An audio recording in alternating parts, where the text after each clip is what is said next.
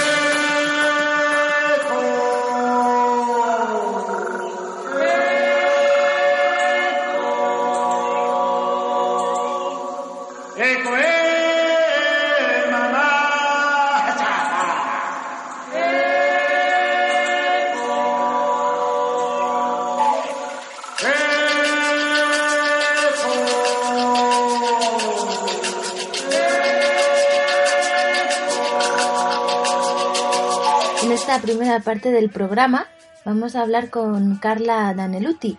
Ella es encargada de ecosistemas terrestres para la Unión Internacional para la Conservación de la Naturaleza, o la IUCN en inglés, la red ambiental más grande del mundo.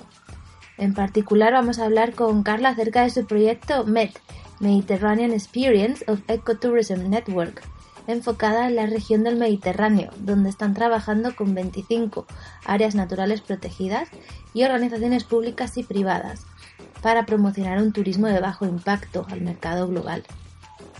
El proyecto MET está ampliamente ligado al ODS 14, Vida y Ecosistemas Submarinos, y con Carla vamos a explorar los retos a los que el mar Mediterráneo se está enfrentando actualmente en materia turística por ejemplo la masificación de las costas mediterráneas, la cantidad de vertidos y desechos, como el plástico, que terminan en el mar, y los efectos del cambio climático en las islas.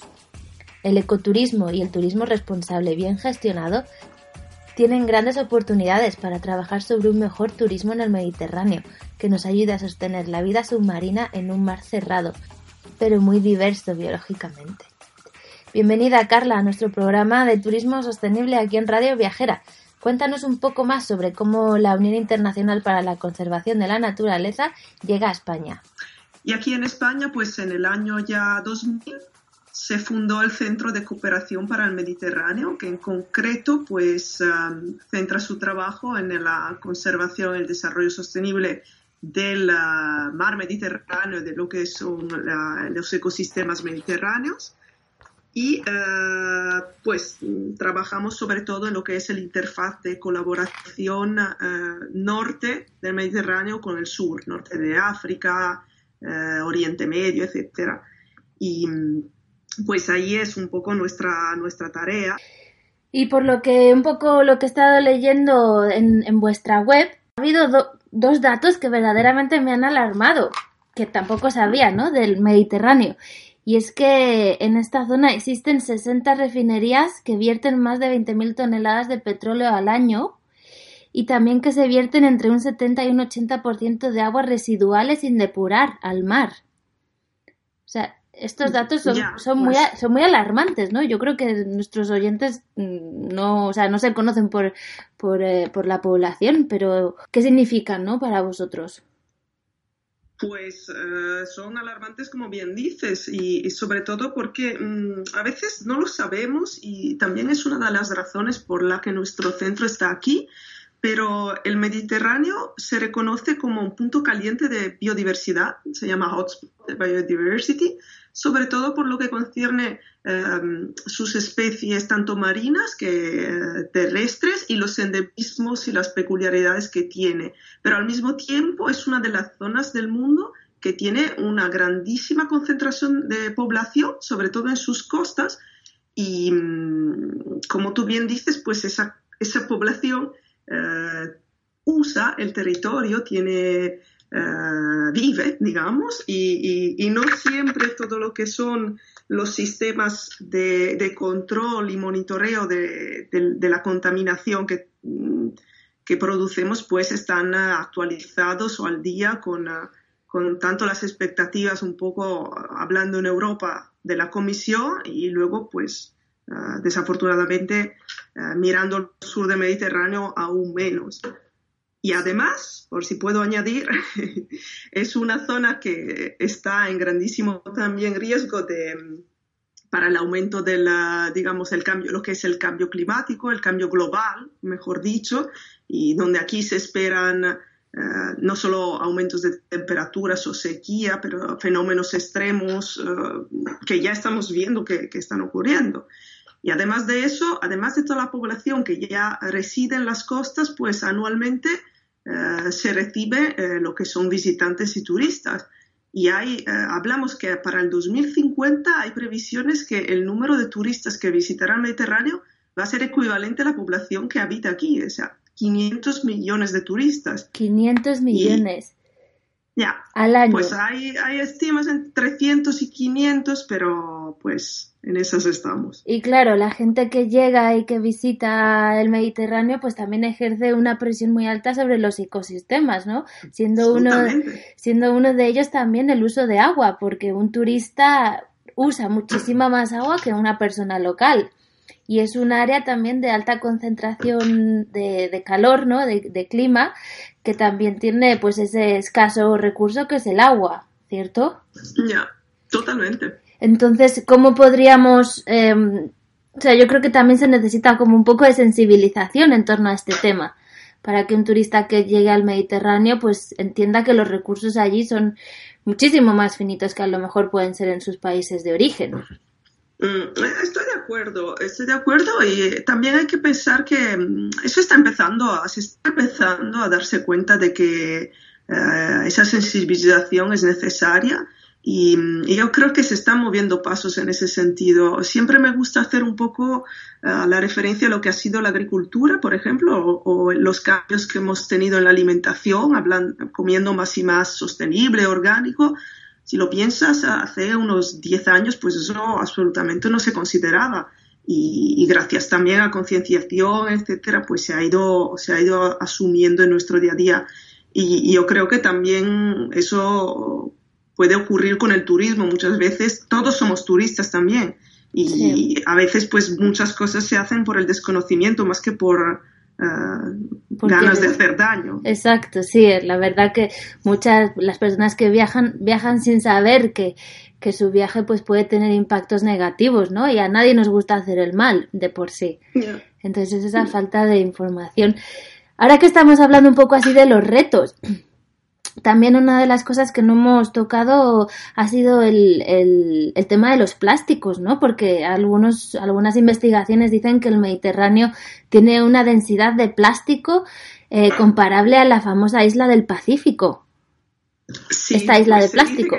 más plásticos que peces ya en el Mediterráneo. Pero ¿y esto en un, en un mar que está cerrado? O sea, ¿qué impacto tiene en la biodiversidad y en el y en los también en, en, la, en las vidas ¿no? de las poblaciones costeras? Pues los plásticos, yo mm, tampoco soy una, una, experta en la temática de los plásticos, pero sí te puedo decir que mm, por su forma, mm, un poco estructura geográfica, el Mediterráneo tiene unas corrientes y una, una forma de ser un mar un poco cerrado, como decías, que hace que haya una acumulación eh, muy grande de, tanto de plásticos, sobre todo que son los microplásticos en, eh, en, el agua.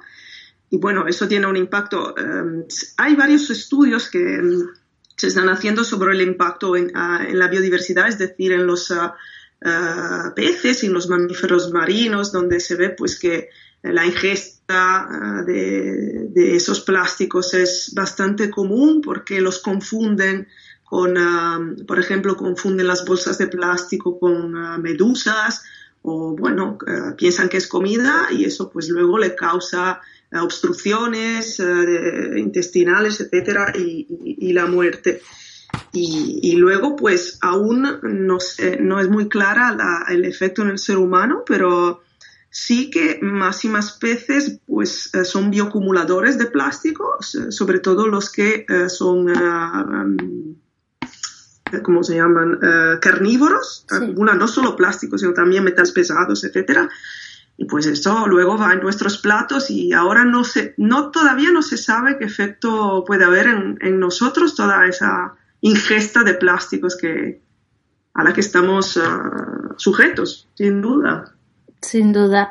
Háblanos, vamos a cambiar un poco ahora a, ver las posibilidades ¿no? que hay en el Mediterráneo en torno al turismo sostenible y todo esto que, que se puede potenciar. Eh, según tengo entendido, tenéis una, una política ¿no? de aquí al 2030 para aumentar el uso sostenible de los recursos marinos eh, especialmente la pesca, la agricultura y el turismo en, los, en la economía de los estados insulares y, y en países pues menos adelantados. Háblanos de esto. ¿Qué iniciativas estáis llevando a cabo? Sí, Sí, pues como, como bien comentas, pues hay un esfuerzo a nivel internacional uh, en lo que son las Naciones Unidas, pero y a cascada las varias uh, convenciones internacionales y los estados pues en intentar solucionar lo que son los objetivos del milenio, uno de los cuales es, lo que me comentas, esa meta de desarrollo de, de, hacer que haya pues, un uso sostenible de los recursos marinos, por ejemplo. Pues UICN, como, como te decía antes, trabaja en, um, en las temáticas de desarrollo sostenible y conscientes de los derechos que, de los que estábamos hablando antes, pues también sabemos que uh, el turismo es una oportunidad y tampoco va a desaparecer. Y, y bueno, el ser humano tiene que aprender a, a, coexistir con el medio ambiente porque vamos a ser siempre, más y más. Uh, las tendencias de crecimiento de la población son, uh, son muy, muy grandes y, y tenemos que cambiar la forma en lo que con la que pues nos uh, hay una interfaz así con, el medio ambiente. Entonces es por eso que uh, una de las líneas de trabajo en concreto en la que yo estoy trabajando más directamente en UICNM es la de la promoción del ecoturismo en espacios protegidos. Con ecoturismo nosotros en particular eh, definimos lo que es turismo en espacios naturales. Lo queremos diferenciar en general de lo que es el turismo sostenible que se puede, eh, tú puedes ser un turista sostenible en cualquier lugar, en una ciudad, en una, eh, en la playa, pues en la montaña. Pero en nuestro caso, pues estamos mirando a espacios protegidos, o sea, eh, territorios donde haya un uh, mecanismo de protección y que estén uh, gestionados para la conservación de la biodiversidad. Y entonces, para ello nosotros queremos dar herramientas a, los gestores, a los gestores de esos espacios, para que sean capaces un poco de, de, tener visitantes y que los visitantes que pues van a, a, a, disfrutar de la naturaleza, pues lo, hacen, lo hagan de una forma uh, correcta, sin crear mayores impactos a esos ecosistemas uh, tan delicados y que también um, ayuden al desarrollo local, porque entendemos que un espacio protegido es una unidad territorial pues, que tiene que, que también promover uh, el desarrollo de la, de la, del entorno donde, donde se, se encuentra. Eh, para, una, para un ciudadano que, que, vive cerca de un espacio protegido, eh, el espacio protegido tiene que ser una oportunidad de desarrollo más que una limitación al uso. Entonces, que es por eso que en los últimos cinco años hemos estado trabajando en un consorcio de más de uh, seis socios a nivel, a nivel mediterráneo para crear, uh, ayudar a los gestores a crear productos ecoturísticos que tengan una duración de más de tres días al menos. No se trata de visitas de dos horas, sino que es un, un, momento de experiencia que permita a uno conocer el territorio, de una forma más profunda, saber cuáles son eh, los valores que se quieren conservar y también pues eh, quedarse en la zona y disfrutar de lo que es todo el, aspecto cultural, eh, gastronómico y, social de un territorio durante más tiempo, de forma pues que se pueda tener una, también un impacto económico positivo en las áreas que también ayude a, a fijar población y a crear alternativas de trabajo. Entiendo que también un poco lo que intentáis promover es esa diversificación ¿no? del producto turístico tradicional asociado al Mediterráneo, de sol y playa. O sea, también... Absolutamente, claro. absolutamente. Nosotros, a ver, es un poco una... Eso es muy ambicioso, pero bueno, hay que pensar, hay que pensar, ¿no? Tener visiones ambiciosas, si no las cosas pues no ocurren. No, claro. Y nuestro un poco objetivo siempre decimos que es pasar de lo que es el 3S, ¿no? Sol, um, en inglés es Sun, Sea and Sand, que es sol, playa y mar, a pasar al, al, 4C, que es lo que nosotros llamamos Compassion, Conservation, Community y um, Collaboration, que es un poco la, la uh, el lema ¿no? que queremos llevar hacia adelante para que, que el Mediterráneo pues pierda un poco esa imagen de, turismo barato, de, de borrachera, perdóname la, no, no, sabemos que no lo tiene por todas partes, pero también tiene eso, pues, y, y, suba un poco el nivel y sea un turismo más de experiencia, sea un turismo más respetuoso y que venga a visitar y no a, hacerse servir también. Sí, bueno, y a conectar un poco, pues, lo que estás diciendo, ¿no? Con, con, la población local y con todo eso que, con todos esos ecosistemas y esa gran naturaleza que existe, pues, muy, muy, muy cerquita y a muy pocos kilómetros de, de la típica playa abarrotada de, de turistas que nos encontramos en las costas mediterráneas en temporada alta, por ejemplo. Sin duda. Y háblanos de los estados insulares del Mediterráneo, o sea, ¿cuáles son los retos que, más grandes a los que ellos se, se enfrentan para crear un turismo más sostenible? Pues los estados insulares es un concepto también, a ver, en el Mediterráneo no tenemos muchos estados insulares, eh, tenemos muchas islas, pero que pertenecen a, a, varios estados y si un poco consideramos, uh, si pensamos a estados, Pensamos simplemente en Malta y en pocos más, quiero decir, en Chipre. Pero pensando a las islas o a las grandes islas que, que tenemos en, el, en, nuestro mar, eh, como Sardinia, Sicilia, Baleares y, todas las islas en Croacia, por ejemplo, Grecia, pues ellos eh, son, un, son un ejemplo claro en que se, se, tiene que tener un desarrollo sostenible y ser muy conscientes de los recursos que tienen porque son un sistema eh, cerrado, o sea, ellos, eh, como islas que son, pues tienen los recursos que tienen y, poco más, todo el resto lo tienen que importar. Entonces, eh, cuando llegan a realmente contaminar sus acuíferos, por ejemplo, o a, eliminar toda su, su, fauna y flora, pues eso es irreversible, ¿no? Es, en nuestras zonas, por ejemplo, en las zonas de interiores, no tenemos esa capacidad de darnos cuenta de cuán limitados son los recursos, mientras en las zonas insulares, pues eso es mucho más, eh, mucho más claro. Por otro lado, tienen eh, ese aislamiento, siendo islas, que pues hace que necesiten encontrar eh, oportunidades de desarrollo y muchas veces el turismo y el turismo masivo es es una de las vías más sencillas y, digamos, muchas veces, al menos presentada como una de las vías más, sencillas. Y así, si nos tuvieras que recomendar, bueno, no recomendar, sino si nos tuvieras que, hablar de, de, zonas o de ecosistemas o lugares de alta diversidad biológica en el, en el Mediterráneo, ¿qué nos recomendarías? Para nuestros oyentes tener otros puntos de referencia que no simplemente sean el sol y la playa?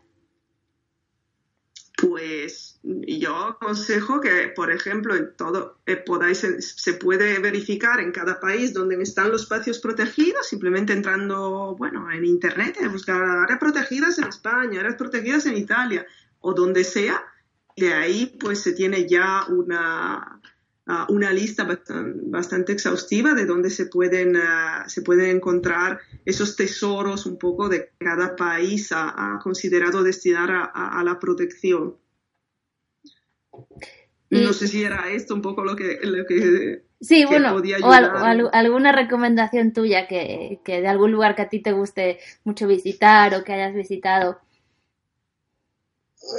No sé, todos, ¿eh? Es difícil de elegir. Son tantos y tan variados entre la costa y la montaña. Es que es que hay mil joyas en, eh, el Mediterráneo y, en cada país, por cuanto, por ejemplo, uh, sí que compartamos el mismo ecosistema o la misma mm, un poco clima y, sí que lo que puedo ver en España a veces y en Italia, en Grecia, eh, tiene un hilo común, pero con unas particularidades y unas diferencias eh, también tan, tan, tan típicas, tan únicas, que no sabría, no podría elegir uno por encima de otro. También debe ser muy complicado, ¿no? Ahora que tocamos la intercontinentalidad de, todos los países que están alrededor de, del Mediterráneo, o sea, trabajar en torno a, los ejes que estáis trabajando desde la UICN, con, con los países también del norte de África, del, oeste, del, este, del este de Europa, incluso los mismos, los mismos países europeos, ¿no? Tiene que ser un reto bastante grande. No, es sin duda alguna. Eh, entre Europa, la, la, hay facilitaciones, sobre todo dadas de, la costumbre un poco de, trabajar juntos que, tenemos a raíz de la, de la, Unión Europea, etcétera, y sobre todo de las, eh, del marco legal, el contexto um, de leyes, eh, directivas a las que tenemos que responder, que es común. Entonces, en ese caso, pues, no obstante las complejidades, etcétera, se nota una cierta uniformidad hasta en lo que es eh, las leyes que tienen que cumplir. Eh, en otros países, como dice, pues eh, en el norte de África eh, es muy diferente y, también estamos hablando de, niveles de, desarrollo económico bastante, bastante diversos y con problemas y, y, necesidades diferentes. Cuando en Europa, por ejemplo, en la costa española o italiana, tenemos que intentar reducir o, gestionar el flujo de ciertos turistas. Hay en otras zonas como ahora mismo en Túnez, donde lo que se intenta es atraer, porque ya eh, no está yendo nadie por, a causa de eh, los ataques terroristas y la instabilidad un poco política de la zona. Entonces es, es muy complejo, no, no hay una respuesta eh, clara para, para todo. lo único que, lo que tenemos es el, el objetivo común de poner en valor eh, los recursos que tenemos, de manera que también quien visita, ¿no? Indirectamente se, se comprometa con el territorio, porque es mucho más fácil para, para nosotros como humanos, pues proteger algo que conocemos. Sí, eso es verdad.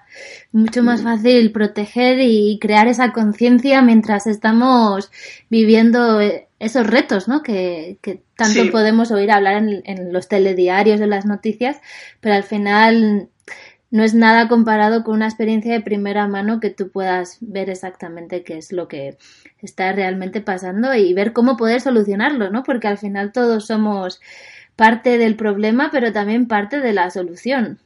Sí, y, yo ahora que, abres un poco esa temática, además de lo que es la conservación y, y conocer el territorio, etcétera, nosotros estamos viendo que también esas experiencias de turismo en las que estamos trabajando, ya promocionando y, poniendo en el mercado, pues participar, por ejemplo, es también un intercambio que enriquece eh, a nivel cultural.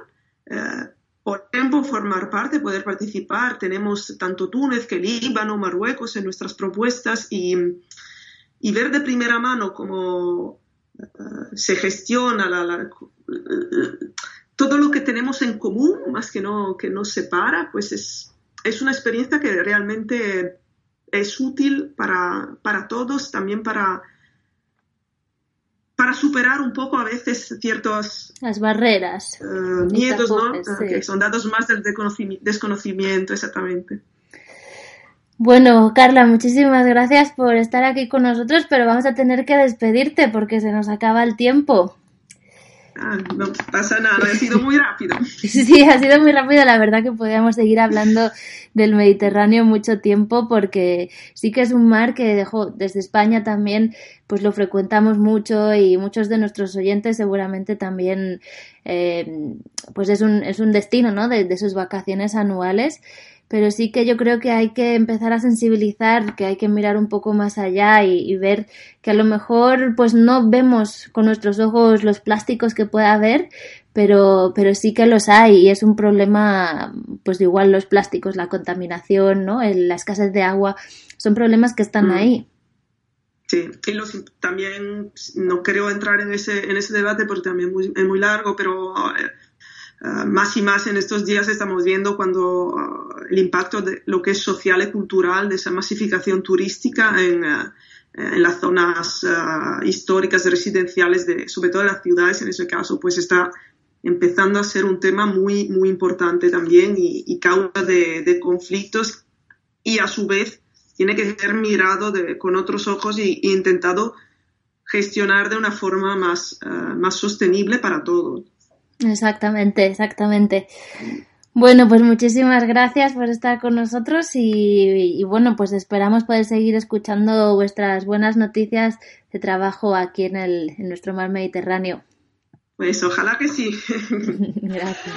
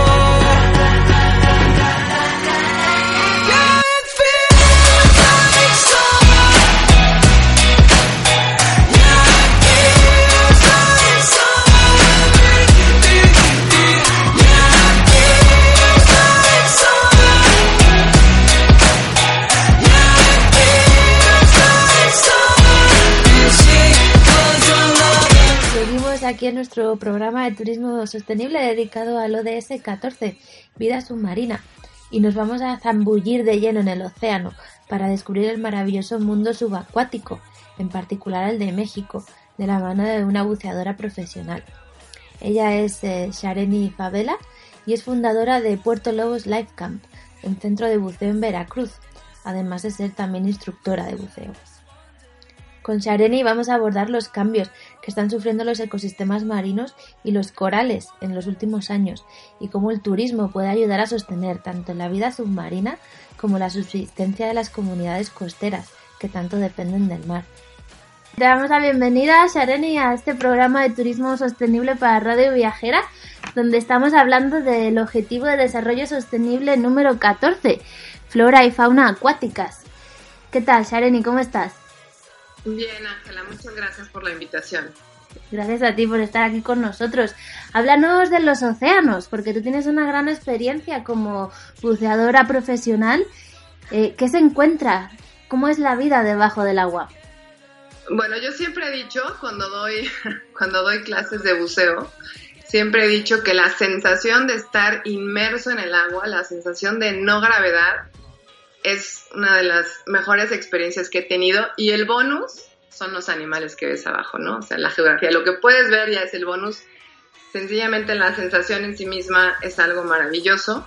Pero tristemente, Ángela, los océanos están en un estado de salud em, muy frágil y el problema es que la mayor parte de la gente lo ignora, ¿no? Porque la población que bucea comparado con la que no lo hace es muy pequeña. Entonces los buzos están muy conscientes de esta problemática, pero los no buzos no tanto. Entonces necesitamos hacer que todo mundo cree esta conciencia, porque el mar no parece que lo olvidamos o más bien nadie nos lo enseñó, sobre todo las personas que vivimos a lo mejor en ciudades lejos del mar, Em, no tenemos muy claro cuál es la trascendencia y lo importante que es el mar para nosotros, ¿no? Sencillamente eh, la mayor parte del oxígeno que respiramos, los seres humanos, no se genera en los bosques, como nos lo han enseñado en la escuela, se genera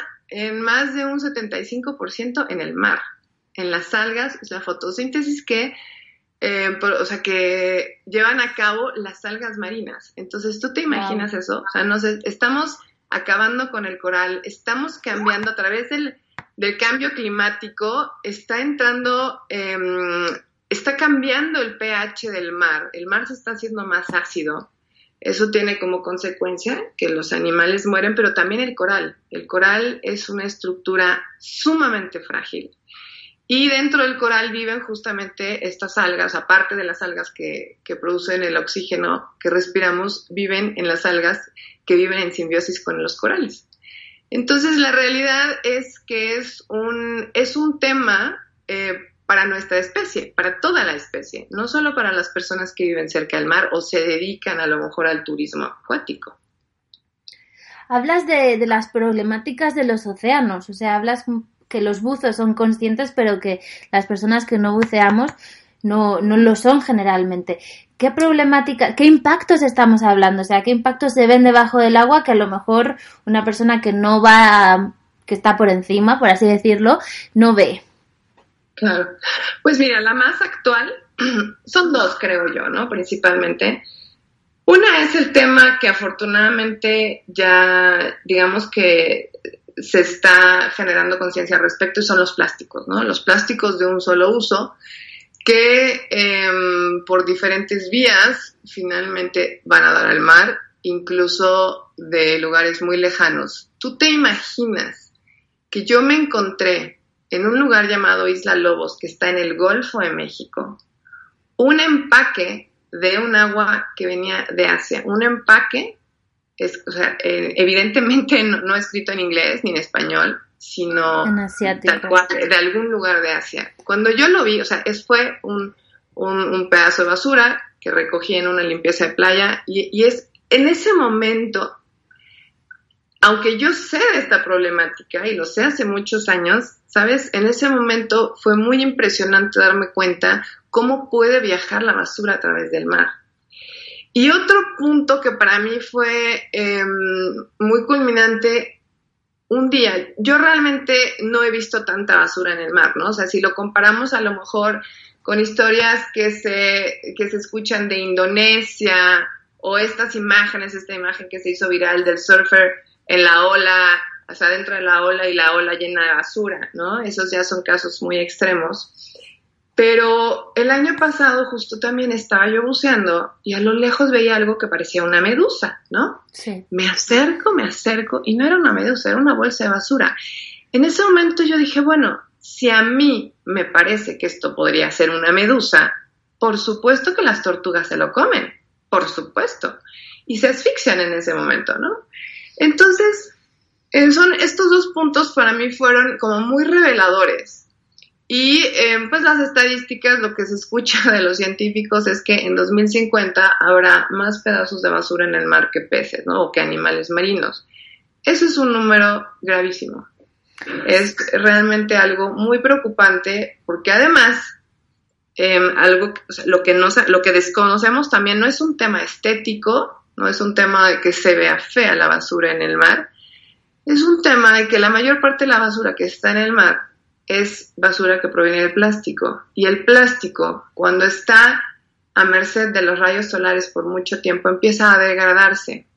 Y se degrada en algo que hoy en día estamos, o sea, se clasifica como microplásticos e incluso nanoplásticos.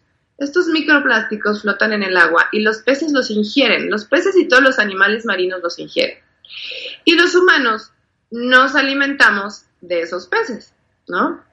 Entonces, en el momento en el que estamos ingiriendo al pescado, estamos ingiriendo también estos micro y nanoplásticos y estos plásticos también se han encontrado en el agua embotellada. Hay estudios comparativos de diferentes países y no te estoy hablando de países de tercer mundo, te estoy hablando de países de primer mundo donde en el agua embotellada que se compra ya se encontraron ya se encontraron, o sea, se encontraron cantidades de estos, estos plásticos, ¿no? Entonces, la realidad es que es un producto, o sea, es un, es un problema de salud mundial, ¿no?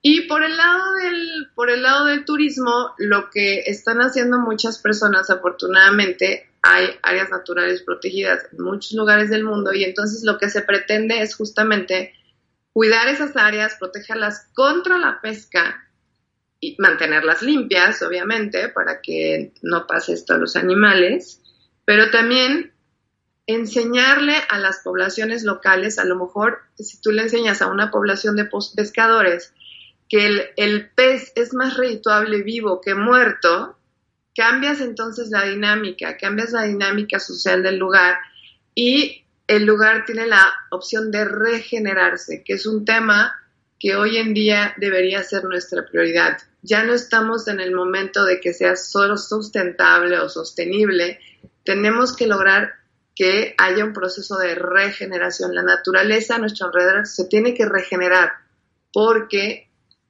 la, el, la forma en la que lo hemos destruido ya no es suficiente, o sea, no nos podemos quedar en el concepto de sostener lo que hay, porque no es suficiente. Necesitamos lograr que se regenere, ¿no? Has tocado varios, varios temas ahora mismo que me gustaría puntualizar. Uno es lo que estabas hablando sobre los, sobre la cantidad de animales, ¿no? Que confunden el plástico, que incluso se alimentan de micropartículas de plástico y nanoplásticos. Hablamos del agua embotellada en todo el mundo, pero también hablamos de la sal, que es un alimento de primer uso que cada vez más están están se, hay investigaciones, ¿no? De que también se encuentran microplásticos dentro de la sal. Y como tú bien dices, es un problema que afecta no a países del tercer mundo, sino al planeta entero. Y también hablamos un poco de, la regeneración, ¿no? De la regeneración de las actividades eh, de las comunidades, pero también la regeneración que necesita el océano. Estamos en un punto muy conflictivo con las actividades de, terrestres y las actividades en el océano, que además se, está incrementando ¿no? con el cambio climático. ¿Qué efectos has visto tú en los corales en referentes al, al, cambio climático los últimos años que, has, que llevas buceando?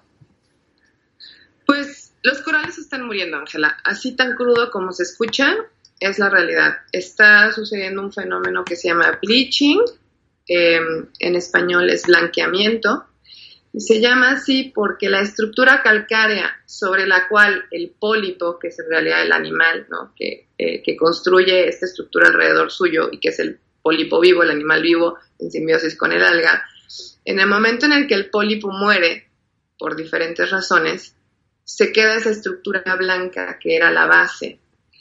Y tiene justamente este color blanco, de ahí viene la palabra bleaching o blanqueamiento. El, mayor referente que yo tengo es Isla Lobos en Veracruz, en, el Golfo de México. Lo he buceado por más de 20 años y realmente el coral está muriendo. obviamente en gran medida esto es causado por actividades humanas de diferentes tipos, pero también específicamente en este lugar, em, a mí me da mucho gusto que la naturaleza en sí misma todavía tenga esa capacidad de defenderse. ¿Por qué? Bueno, porque en el invierno, que vienen estos vientos del norte, vientos fríos, eh, frentes fríos y corrientes de agua fría, el agua que se calienta durante el verano y llega a sobrepasar los 30 grados centígrados, al venir esa, esa agua fría otra vez, hace que, el, que la temperatura baje y entonces los corales, digamos que lleven este proceso de regenerarse. Los corales están creando, hay diferentes tipos, ¿no? Hay unos más frágiles que otros, pero básicamente tienen la capacidad de soportar temperaturas elevadas en un promedio de tres meses. Después de estos tres meses empiezan a morir. Y no solo es la temperatura, son también eh, sustancias químicas o como te decía al principio, el pH que se está acidificando debido al exceso de eh, CO2 y otros gases en la atmósfera, ¿no? Finalmente, esos gases que están en la atmósfera a través del ciclo del agua llegan al mar y el mar se está acidificando. Entonces, esto también tiene, tiene una consecuencia. Em, afortunadamente yo no he visto casos tan extremos como se ven ya en algunas imágenes, ¿no? A través de, Internet, por ejemplo, de Australia o incluso del Pacífico Sur, de la propia Indonesia y demás, donde ves verdaderamente fotos comparativas de un paisaje entero de muchísimos metros cuadrados donde absolutamente todo está muerto. Em, yo tengo esta firme esperanza en la naturaleza de que tiene la capacidad de regenerarse si nosotros la dejamos. Y entonces lo que sucede en Veracruz es que en el momento en el que cambia el clima, empieza empiezan estos frentes fríos, viento del norte, el mar, o sea, el oleaje también aumenta. Y esto significa que las personas que viven de la pesca no pueden salir al mar a navegar porque se convierte en algo riesgoso. Entonces, mi forma de verlo es que la naturaleza sí se protege a sí misma, ¿no? Hace que todo el entorno, que todo el ecosistema descanse, descanse unos días. ¿Por qué? Pues porque se evita la pesca y se evitan en general las actividades humanas, ya que todas las aquellas que son realizadas en embarcaciones pequeñas no se pueden llevar a cabo cuando el mar tiene esas condiciones. Lamentablemente no en todos los lugares es así. En lugares donde, en, en el Pacífico, por ejemplo, que su nombre deriva del hecho de que generalmente es pacífico, la plataforma continental está mucho más cerca a la Tierra, entonces tú te alejas unos cuantos metros de la costa y, la profundidad aumenta muchísimo. Entonces mover esa cantidad de agua, aunque haya viento, es muy difícil. En el Golfo de México esto no ocurre porque la profundidad que hay es muy poca, o sea, es muy poca agua comparativamente y con viento se descompone el clima y el oleaje aumenta mucho, ¿no? Entonces, ese es el caso del cual yo te puedo hablar. Obviamente esto también tiene una incidencia en la economía del lugar. ¿Por qué? Bueno, porque la gente ya aprendió que hay ciertos días donde sencillamente no puede llevar a cabo la actividad productiva a la que se dedica y, tiene, y ese día hay que descansar, ¿no? Y listo. Ese día la naturaleza dictó que no salen embarcaciones al mar y se descansa. ¿De qué otra forma tú crees que el turismo también puede contribuir a, mejorar, ¿no? a proteger y, a ayudar a regenerar la vida, la vida en los océanos? El turismo es definitivamente un punto clave y yo invito a todas las personas que nos escuchen a que cuando vayan a un lugar donde exista agua alrededor, tomen ese tipo de servicios, vayan a ver ballenas, vayan a ver la fauna local, la razón es muy sencilla. En, gran parte las personas que entran en la industria del turismo en una zona costera eran personas que en algún momento se dedicaron a la pesca. Son personas que conocen perfectamente bien el mar o el río, lago, de lo que estemos hablando, y que tienen una embarcación y en algún momento se dedicaron a extraer el, a extraer el producto del agua, ¿no? El asunto con la pesca como industria es, por lo menos en México, tiene, eh, es socialmente muy injusta, muy desequilibrada, porque quien lleva el riesgo y hace todo el trabajo es el pescador y es quien recibe menor ingreso económico como por el producto de esa pesca. Realmente quien gana es el intermediario, que es quien se encarga de venderlo después en las ciudades o en los supermercados o como querramos llamarle, ¿no? Y además, socialmente, este mismo pescador ha nacido y ha crecido con la idea de que se dedica a la pesca porque no tiene otra oportunidad, porque no tuvo las posibilidades para estudiar, tal vez para tener un título universitario y dedicarse a otra cosa. Es la idea, es como se ha planteado y como se ha vivido desde, desde hace muchos años, ¿no? Sí. Y una de las cosas eh, que hace el turismo y que a mí me parece importantísima y es algo que no hay ni siquiera forma de medirlo, es devolver equidad, o sea, es restablecer la equidad social en este tipo de lugares y además dignificar la actividad que hacen las personas que se dedican a la pesca. ¿Por qué? Porque las habilidades que tienen, esa habilidad que tienen de leer la naturaleza, hoy en día hay GPS, pero los GPS son algo muy, muy nuevo. Las personas que aprendieron a navegar, o sea, desde hace 30 años, son personas que desde niños aprendieron a leer las condiciones climatológicas, las nubes, los vientos, simplemente de verlas y sentirlas ellos pueden decir, viene una tormenta, o ellos pueden decir, este leaje es peligroso, la corriente viene de tal distancia y se va a incrementar o va a disminuir y entonces los cardúmenes de peces van a pasar por aquí, etcétera. ¿Sabes? Conocen tan bien el mar porque están acostumbrados a trabajar justamente observando la naturaleza, que son los mejores capitanes que puedas desear para un servicio turístico. Si tú quieres llevar a la gente a ver ballenas, quienes primero las van a encontrar son estos pescadores que toda su vida han estado en el mar, ¿no?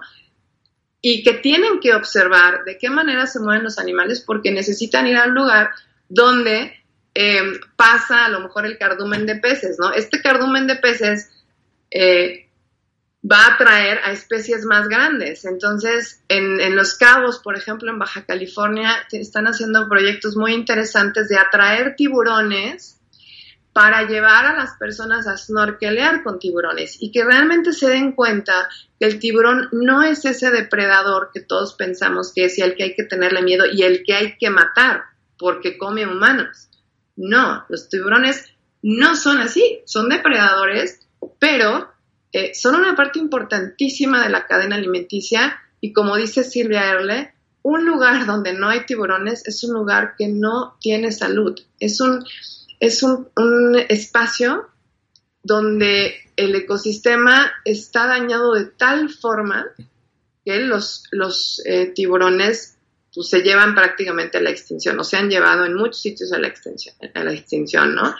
Entonces, a través del turismo, este pescador entiende que todo eso que él sabe, que no lo aprendió en una escuela ni sentado en un pupitre, es importantísimo y es valiosísimo. Y además también a través de otro tipo de actividades, por ejemplo, este turismo de experiencias, donde tú llevas a los turistas a que, a que vayan con un pescador de camarón que lo hace de manera artesanal, no esos barcos enormes con redes enormes, sino realmente un pescador que va en su pequeña embarcación al lugar donde pesca los camarones, los pesca con una red y todo es totalmente artesanal.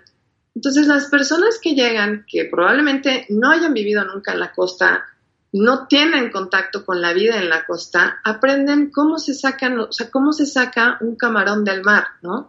¿Y por qué es tan caro cuando tú vas a un restaurante y te lo comes? Porque es muchísimo trabajo. Entonces, por primera vez se valora que lo que hace este señor que se dedica a la pesca es importantísimo para que yo tenga comida en mi plato, ¿no? Entonces, en ese momento creas también la conciencia de que ese oficio, el oficio de pescador, y por supuesto esto se puede traspolar al turismo agrícola, etcétera, e, el, tema es que pones en el centro la importancia de esta actividad de la pesca y entonces dignificas el oficio de esta persona. Y esta persona entiende que no se dedica a la pesca porque no tuvo otra opción de ir a algún lugar a estudiar una carrera o estudiar, sino lo que hace es importantísimo porque el conocimiento que él tiene una persona de la ciudad que fue a la universidad no lo va a tener jamás. y entonces eso es justamente devolver la equidad social, ¿no? Y estas personas se dedican al turismo entonces con muchísima alegría, ¿no? O sea, se convierte en un ingreso donde para ellos deben entender que para las personas es mucho más valioso un ecosistema sano y una cantidad de peces mayor, si yo los llevo a sorquelear o lo que sea, las personas van a llegar más contentas mientras más peces vean, ¿no? Y de esta manera se entiende que una actividad como el turismo, que impacta menos a la naturaleza, es más redituable que una actividad donde yo me dedico a sacar o a depredar de la naturaleza. Sí, está, o sea, está Estoy de acuerdo contigo en que la comunidad juega un papel fundamental, ¿no? Sobre todo cuando, cuando se trata de, de proteger y conservar esa vida en los océanos.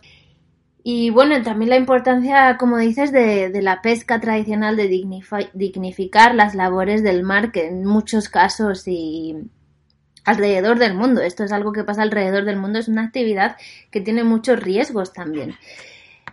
Lo único que yo también quería dejar claro aquí a nuestros oyentes es de cuando vamos, que cuando vamos, salimos al mar, salimos a ver especies, a avistar especies marinas y, y todo esto, también hay que hacerlo de forma responsable, ¿no? Porque mm, son muchos los impactos que se pueden generar por el simple hecho de que a lo mejor el proveedor o la persona, el guía que nos lleva, quiera que veamos el mayor número de peces posible y lo que hace es sacarlos del agua, por ejemplo, ¿no? O el problema que ha habido también en México con, con las estrellas de mar, allí en Isla Cozumel. O sea, yo creo que también hay que, mm, hay que tocar la parte de, de de tener un comportamiento responsable, ¿no? Porque no todo vale tampoco en el turismo ni todas las acciones que, que podamos hacer son, son buenas para, para, la vida marina. Claro.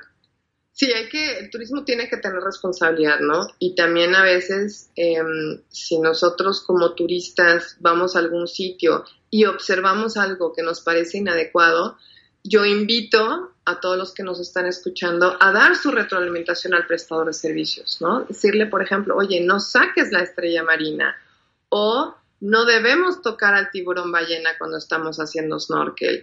También la responsabilidad del turista va mucho más allá y hay cosas tan sencillas que pueden escucharse bobas, que es qué bloqueador me estoy poniendo en el cuerpo antes de meterme al agua. La mayor parte de ellos son altamente contaminantes y aquí aprovecho para decirles, hay una sustancia que se llama oxibenzona, que está en muchos de los, de los bloqueadores solares y es altamente contaminante para las larvas del coral y para muchos animales marinos. Entonces, o no ponerse bloqueador y mejor utilizar esta ropa acuática, estas líqueras que se utilizan para protegerse del sol, ponerse sombrero, ponerse lo necesario para protegerse, o si voy a utilizar bloqueador solar, revisar realmente que sea biodegradable. En muchos lugares alrededor del mundo ya prohíben en parques naturales, revisan qué bloqueador estás usando o te obligan a utilizar el que, el que ellos proporcionan, porque están conscientes de este riesgo.